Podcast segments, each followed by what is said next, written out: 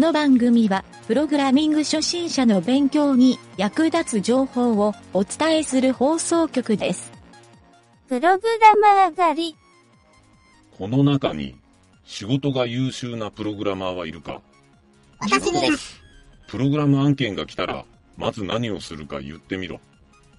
まず設計します。サーバーを用意します。ヒアリングをします。3番が使えそうだ。連れて行け。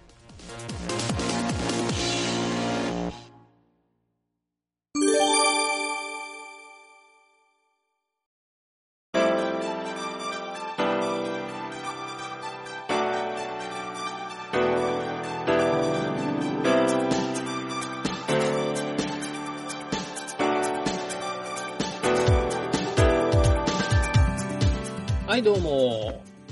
なんちゃってエンジニアのゆげたです。プログラミングカフェのコーナーもだいぶ佳境に入ってきましたが、今回は第14回目になりますね。え前回の続きになるんですけど、このゲームの中核部分の記号が3つ並んだかどうかの判定処理。はい、これのですね、後編を解説したいと思います。前回は、えー関数のですね、ちょっと前置き的な説明でほぼ終わったんですが、えー今回はですね、そのアルゴリズムというか、しっかりと内容を聞いてもらえると、このプログラムの中核の処理が理解できると思うので、えーしっかりとですね、聞いてもらえるといいかなと思います。はい、ではまず最初にですね、えいつものように、えーこのラジオを聞いてもらうためには、僕の事前に書いたプログラムを見ながら行ってもらうのがいいと思うので、えーそのプログラムが置いてある URL を言っておきますね。はい、じゃあ URL を言います。https コロンスラッシュスラッシュ bit.ly スラッシュ数字の 3x アルファベット大文字の OK 小文字の ds 大文字の u はい、ここにアクセスしてですね、JavaScript って書いてあるところを見てもらうといいと思います。はい、そしてですね、今回はその JavaScript コードの中の203行目にあるチェックラインっていう関数。はい、ここをですね、解説していきます。はい、今回の JavaScript は、えーメイン関数の中のプロパティに、えー子供の関数を作って、その中で処理をしているので、えー203行目にはですね、main.prototype.checkline っていう、こういう関数名になって書き込まれています。はい、ここの処理はですね、実際は10行ぐらいしかないので、えーまずはですね、プログラムを見て何をやってるか、ちょっとだけ想像してもらってもいいですかね。はい、えーっと、どうしようかな。ちょっと30秒ぐらい考えてみますか。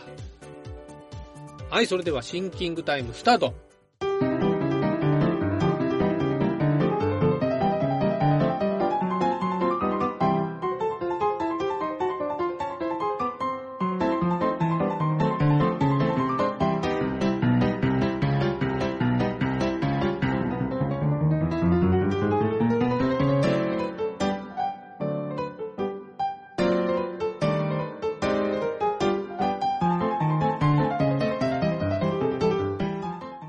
はい、それでは30秒ほど経ったので、えー、ちょっとシンキングタイム終了にしたいと思います。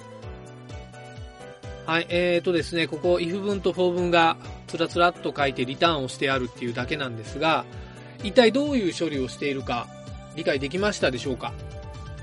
はい、ちょっとこれはですね、最初にパッと見ただけだと分かりづらいなというところもあるので、えーそこをですね、解説していきます。はい、まずですね、今回、実は登場する変数が一つあるんですね。はい、それはですね、この203行目の直前に書いてある、193行目からの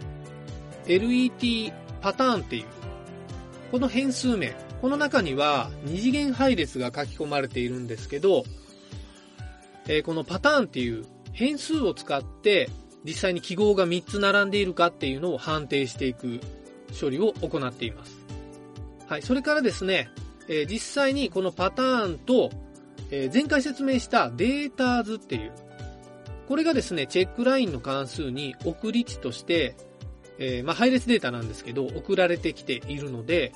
えこの2つをですね、比較をして3つ並んだかどうかっていう判定を行っているわけなんですね。はい。まず最初にですね、書いてあるデータ図にびっくりマーク。これでリターン塗るって返してあるのは、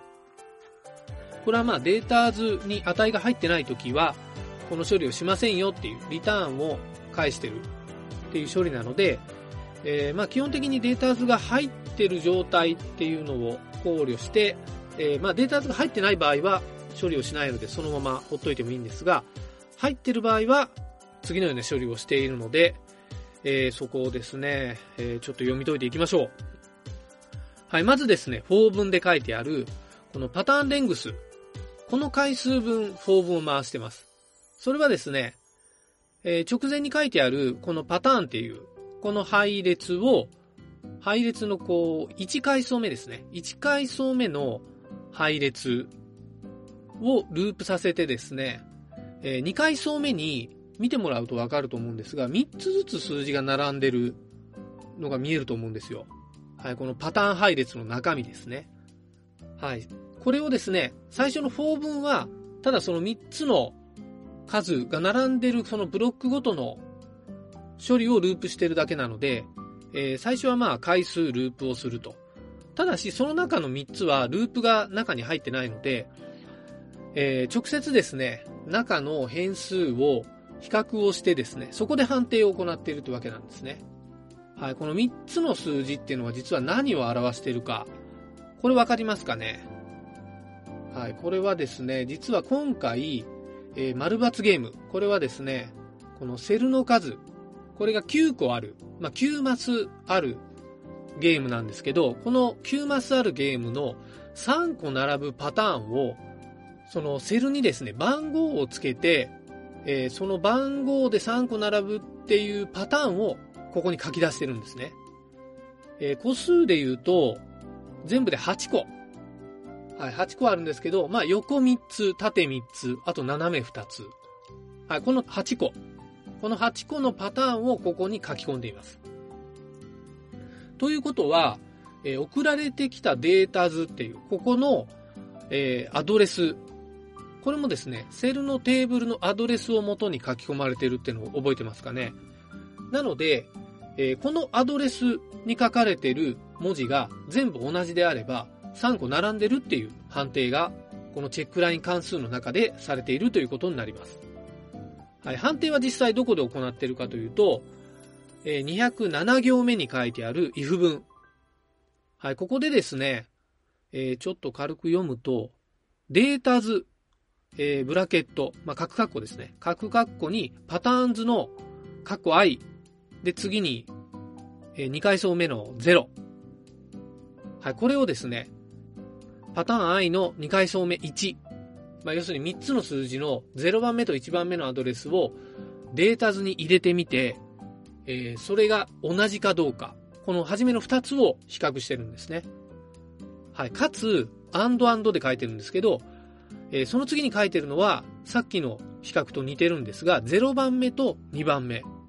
いわゆる、1番目と3番目っていうことなんですね。はい。最初、1番目と2番目を比較して、かつ1番目と3番目を比較する。っていうことは、え2番目と3番目は、この2つともマッチしていれば、2番目と3番目も同じ文字列になると。結局この3つが同じっていう処理は、え今回はこの2つの判定を書いて行っているっていうことになります。えこれでですね、3つ文字が並んでる、3つ記号が並んでるっていう状態が、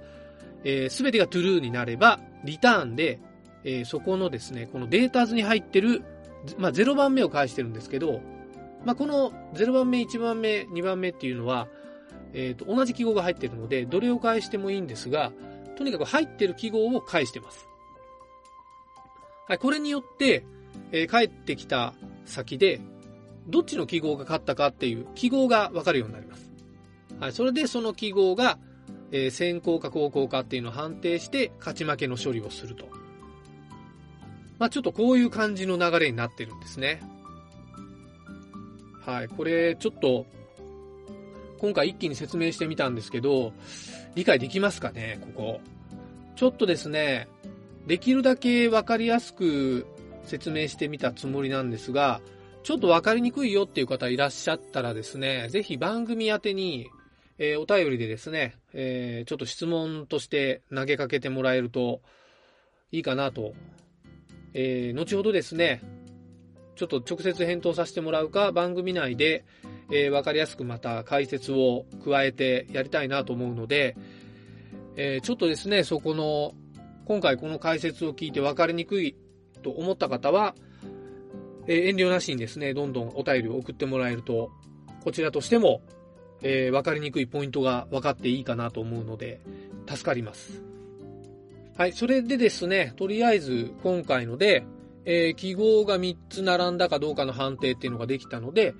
えー、次回はゲーム終了の処理、まあ、勝った負けた引き分け、この3つの処理に分かれたと思うんですけど、はい、この3つの分岐を、えー、どういうふうに裁くかっていうのは次回説明してみたいと思います。はい、もうほぼ終わりですね、ここで。はい、そんな感じでですね、今回は丸抜ゲームの書き込まれた記号の3つ並んだ処理の判定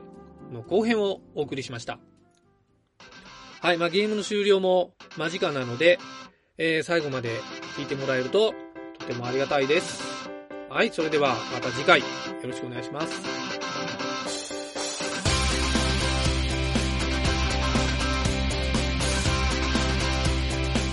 番組ホームページは http コロンスラッシュスラッシュ mynt.work スラッシュラジオスラッシュ